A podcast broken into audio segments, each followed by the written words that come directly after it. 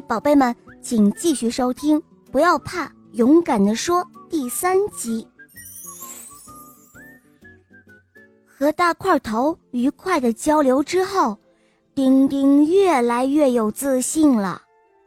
这时候，迎面驶来了拖拉机大叔，丁丁大声的向他打招呼：“嘿，拖拉机大叔，您好，您这是要去哪儿啊？”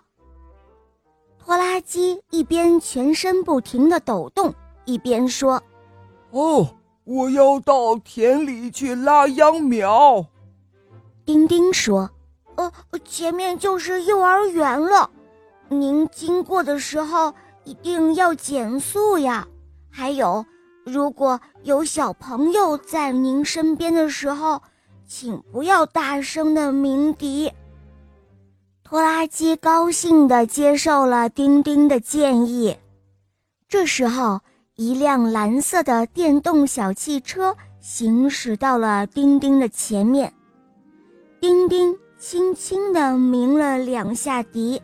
他说：“嘿，小蓝弟弟，请注意了，我要超车了。”蓝色的电动小汽车听到后，立刻向右边靠了靠，把道路让给了丁丁。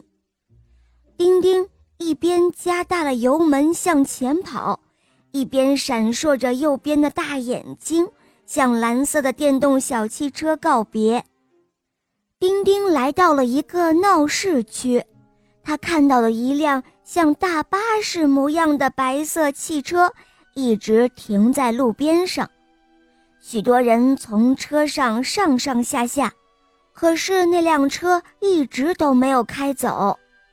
丁丁上前询问说：“您好，请问您是什么车？我好像没有见过您。”白色的汽车笑着说：“哈哈，看到我身上的图案了吗？那些像水滴一样的红色精灵就是血滴宝宝，所以我是流动献血车呀。”丁丁听了后立刻充满了敬意，他说。呃，很高兴认识您。下一次在路上遇到您，我可要及时让路呢。现在丁丁简直太开心了，他不仅让大块头提高了安全意识，还让拖拉机大叔认识到了自己的问题。不仅让蓝色电动小汽车让了路，还认识了流动献血车。看来。勇敢地向大家表达自己的想法真的很重要哦。接下来，丁丁又认识了自行车小库、挖掘机铁牛，还有三轮车达达。摩尔大叔的调查问卷根本不够用呢。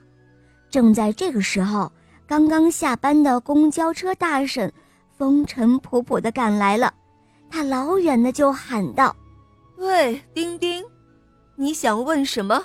快点问吧，我都等不及了。丁丁还没有开口，摩尔大叔就将马路小天使的荣誉勋章颁发给了丁丁。他笑着说：“我宣布，我们马路家族又多了一名小天使，他就是甲壳虫敞篷小汽车丁丁。”大家立刻把热烈的掌声送给了丁丁。好了，宝贝们，这个故事呢就讲完了。你们一定要明白，困难呢就像是黑暗，勇气就像是灯光，灯光越亮，黑暗就会离我们越远。让我们像丁丁一样，变成一个勇敢表达的人吧。